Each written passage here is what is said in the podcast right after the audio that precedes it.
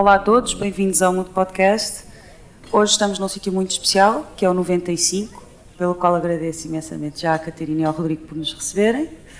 Hoje nós temos connosco Akane Moriyama, que é uma artista que nasceu no Japão e estudou arquitetura e têxteis e que vive agora na Suécia, onde tem o seu estúdio em Estocolmo. Hi, thank you so much for being with us. So, you were born in Japan, studied both architecture and textile, and you now own your studio in Stockholm. So, for start, how did you get into architecture and textile? If those were different courses that you take, or if it was all part of the same thing? Oh, so hello.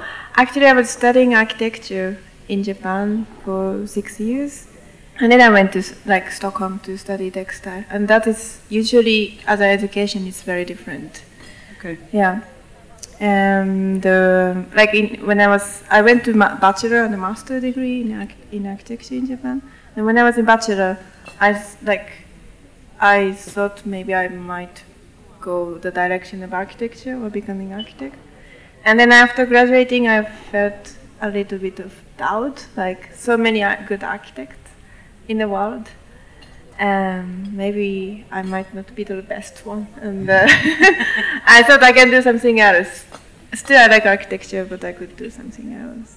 Yeah, because your, your work is also always uh, related to architecture. Yeah. So, how did you get to the textile part? Was that something that you had explored before, or was something that came out more or less like a surprise? Yeah, actually, like um, I saw uh, an article, an article about a Dutch designer, Petra Blaisse. Um, she's based in Amsterdam, and uh, I saw her work in um, architecture magazine, and I was like shocked. Wow, this is possible! Like working in that, that way because she is working with textile and architecture at the same time. So I applied uh, for internship when I was doing master in the beginning. So then I got to know like how you know the different worlds. Like it's still architecture but in different materials.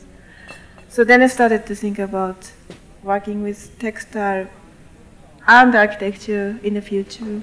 That was the beginning. Yeah, Yeah, she was a very good example for me to start thinking about what is possible. Yeah. So, you ended up in Sweden because you saw this article, and that's what made you want to travel to Europe, or Yeah, exactly. So um, it was like when I was in the first year in master degree, and then I started thinking "Mm, maybe I should like know more about textile, and also I, I became more interested in a European way of working, and uh, I started thinking about think um, about studying in, in, in somewhere in Europe, and then I, I happened to have found the school in, in Stockholm. Yeah. and so you stayed there. Yeah. But you still work uh, abroad a lot. Yeah. So you you work in Sweden, but you still have work with Yeah. textile and, and architecture than in Japan, for example. Yeah, exactly. So I went through through your work, Mhm. and I find it really interesting that you how you use the textile. It's not just you also do the more classic things like uh, curtains to to cover up windows and stuff. But a lot of your work is in a way to transform the space, like to create. Um, separations, but also to provide different experiences for the user. When you make, for example, uh, like when you play with light and perception, like in uh, Go Blank, uh, where you have the, the projector, Yeah. right? And You you, go through- yeah, yeah, yeah. you go through all the layers, or in the pleated partition, which depending on where you're coming from, you see a different message on the textile. Uh, Can you tell us a little bit about the how this, how you get to this, and uh, how how the process uh, goes to, to this kind of work? Yeah. I mean, these uh, works you now introduced was like at the very, very beginning of my work, like because um, I wanted to experiment like how people can experience the space with textile. So it's more like not only looking textile, but more a part of the space.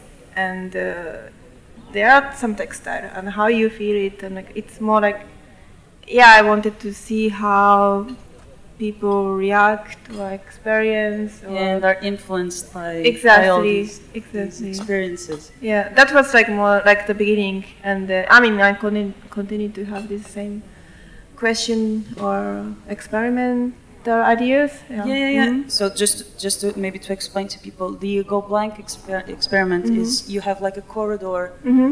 of um, curtains Mhm. With a projection on the last one. Mhm. So as you go through the Mhm. installation, the image comes clearer. right Right. yeah It's kind of like the message becomes also clearer Mhm. as they as they go in deep. But you also use natural elements like um, uh, wind and Mhm. natural light. And there Mhm. was one that I really liked. It was the draped flowers. The Mhm. idea is that people can pick up flowers and put it in little, little pockets on this um, curtain, right? yeah there's a container with water so Oh, the- there's actually water on Right, there. right. Okay. So, yeah, I, it's a bit hard to see in the picture, but like actually, like a flower will be alive as as far as you water. Oh, so it changes not only because anyone can put it in different Yeah. places, but, But also because it will be alive, so it will. Right, like I I left dandelion sometimes, and like I was lazy to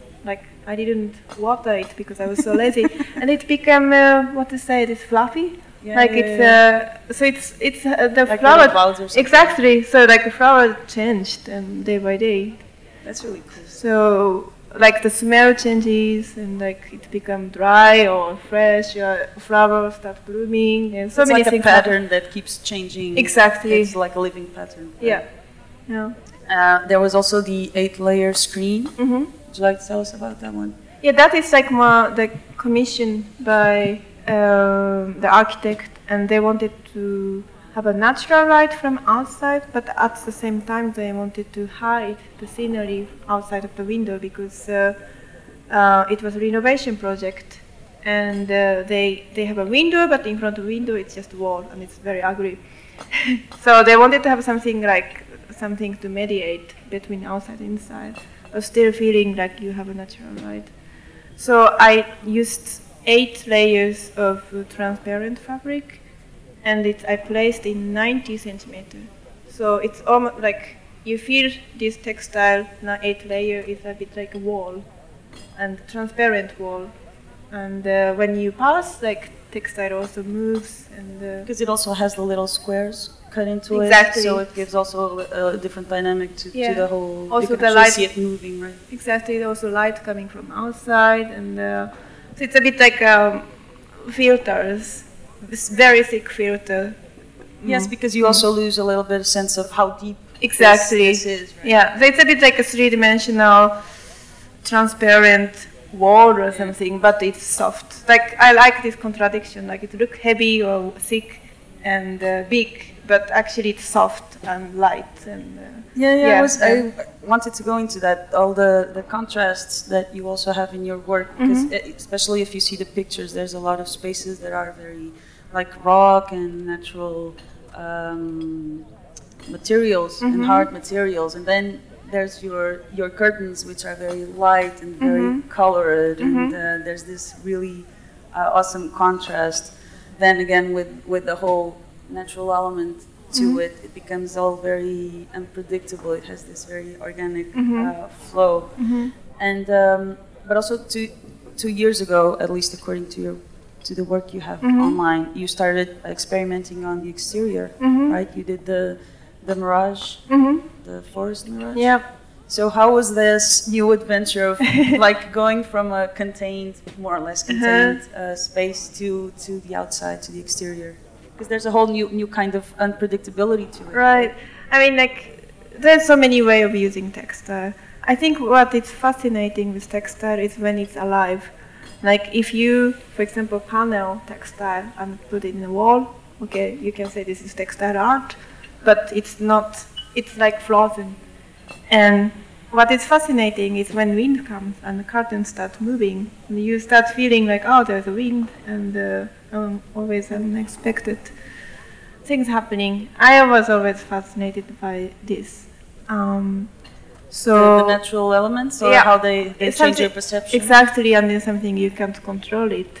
so from the beginning, it's same ideas, but somehow it happened to be more. It became outside because uh, It was the next move, Yeah, the next yeah. logical move to, to yeah, make. yeah. And I, I I thought it's really interesting. Like if you place a textile somehow hanging or in a space, and suddenly you start seeing new things. Like oh, wind is there, light is there, shadow is there, Yeah, and it, uh, it makes some things that apparently are invisible, and there's a new way of Right. seeing, of seeing this. Yeah. thing. they become maybe a little bit more palpable. Yeah, and uh, I found if it's outside, it's it's more uh, difficult because you can't control it, and uh, the, it rains and it's like wind. It's like very you know strong and more challenging. But uh, That's maybe part of the fun, I suppose. yeah.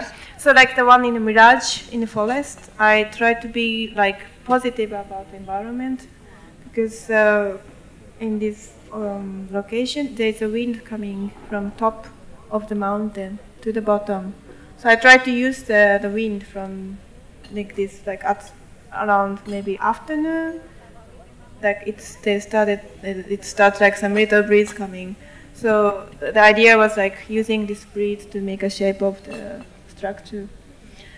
Well, uh, when I was filming the videos, there was not so many wind, so I don't know if it's uh, uh, people understand it, but that was the idea. And sometimes you can see, sometimes not. And uh, That's hilarious. yeah, and we tried to take a picture, but no no wind that time. That's, yeah. Just take up some fans up there. Yeah. Try to. this is what it was Yeah. supposed to be like. but actually, like it, it doesn't work as we want, even we have a fun. Yeah. Yeah. but this thing is, is it's not there anymore. No, it was only a couple of months. I forgot how many. Yeah, it's like in, yeah, it Because was it, it could, it, you could turn it into like a rainbow kind of phenomenon. It's like Uh-huh. you can go and you can try to see if it's working Yeah, as yeah. it's supposed to. yeah, Like but like uh, when I'm like showing this to like the guest and uh, yeah, it's supposed to be the, the wind and so, and today somehow Yeah. it's not happening. yeah, so, yeah. Can you tell us about your experience also in Açores? oh in yeah, the Walk and Talk uh, Mhm. festival. Yeah, it's uh, first of all, it's like it's amazing place. I was I never been to that special place in my life. Like I I felt uh, like it's it's Europe, but it's could be somehow I don't Yeah, know it is the middle of the ocean. Yeah, like you feel it's so far away. And uh, I had opportunity to exhibit my work in uh, this museum, and uh, the, my proposal was somehow like connecting from outside the entrance to inside entrance. Um, this museum is very beautiful architecture and uh, very nice equipment, and like they have so many things uh, should happen there, but actually. Um, um, unfortunately, not so many people at the time in uh, uh, for the visitors. Yeah. And uh, I thought it's like nice somehow there is something in entrance, so that showing, connecting, like Yeah, the- the- conf- the space. it's Yeah. space, and because uh, the in entrance of the space, the museum is in quite in the middle, and it's not easy to find it. So it's like I, I proposed like this 70 meters approximately It was like a little tunnel. for right? tunnel. That's like very basic idea. What's your uh, plan for the future? Because you do these kind of artistic installations, but you also work with uh, architects doing the more uh, classical type of interventions, like the, the Yeah. curtains and. Um, where would you like to go now? So you went from interior to exterior, and what's the, the next thing you'd like to, to do?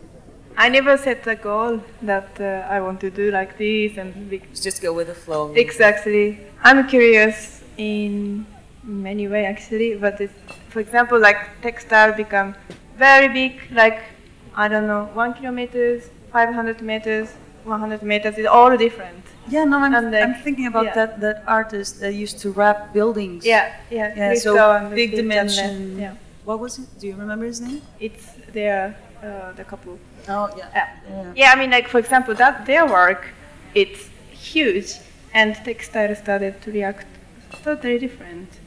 Like, you know, they are wrapping the textile or like in hanging kilometers and like different scale from my work as well. Yeah. Still, there are so many possibilities in textile, like it is like transparent or heavy or big, and uh, I would like to see more like different way. Different and, ways to- yeah, to and uh, yeah, and also like the architecture or like spaces everywhere so different. It can't be the same one. Yeah, yeah, Yeah. I was thinking about the thing you did in Venice Mm-hmm. with uh, with the architecture. So there was the brick with with uh, this little. It's a gyps and wool. That, that was nice. That was a different kind of thing. Would, what do you think about uh, new technologies? Like, for example, with 3D printers, you Mhm. can now have different types of uh, fabric to work Mhm. with. Mhm. Is that something that you ever thought about, or are you more into organic kind of? No, no, no. I'm interested in any techniques, and uh, now it's always like this textile industry. They are b- developing always new things, and that's amazing. People don't ever think about um, fabric is not very known in the kind of Mhm. uh, artistic fields, right? People Mhm. tend to think more about uh, I don't know painting or sculpture, Mhm. maybe more traditional kinds of installations. But fabric, it's it's not new because, like you Mhm. said, Christo and his wife they did this like a very long time ago. But it's still very feels like a, a very unknown territory and with a lot of things to be explored, right? Mm-hmm. A Christian Jeanne-Claude. Sorry, I forgot the name. yeah, um, but you know, like fabric is so close, like uh, what we wear. Also, sometimes like so much technology, like the sportswear, like. Uh, Yeah, but that's in that's in fashion. So Mhm. yeah, it's kind of uh, logical. But in this Mhm. sense, with uh, I don't know, with architecture and Mhm. uh, it's less usual, I think. Yeah, or maybe or maybe we don't pay enough attention. What What do you think? Like when you see your installations, Uh-huh. what what what's the kind of feedback that you that you have, or what do you sense? Is there any kind of Yeah, um, actually, I'm using a textile from like very different field. I'm picking up from fashion or uh, like greenhouse or like some theater fabric. So, so like I'm like using different like fabric from different uh, field. are people surprised? Still surprised when? Yeah, yeah. Like sometimes like arch- like people know like some fields like they know about fashion but they don't know about industrial material or like it's I, I try to jump different uh, field but it's it's not so easy because it's it's so many and it's always new things are happening so I, I try to Find it hard to keep up. yeah sometimes? yeah and also not only new things but also old technique or basic material that's also very interesting Yeah, you, think you about did it some uh, experiments with printing also. With printing with uh, screen printing coloring the material. Yeah, yeah. That was actually people who is very good at screen printing in Japan, and it's like very Back to the roots kind of thing. yeah, maybe? exactly, yeah. and in Japan, there are so many nice like textile industry, like they are continue to continuing the old style and uh, but also new style as well. So it's so many things I should uh, explore more because I don't know. I don't. Still I, don't I know feel like yeah, exactly. I don't know anything, and uh, I really respect these people. Well, we'll look forward to your next experiments. Hope to see a lot more from you. Thank you so Mm-hmm. much for being with us. Thank you so much. Uh, obrigada a Catarina e ao Rodrigo por nos terem recebido no 95 e obrigada a vocês por nos terem ouvido esta noite. E tu, estás mudo ou mudas?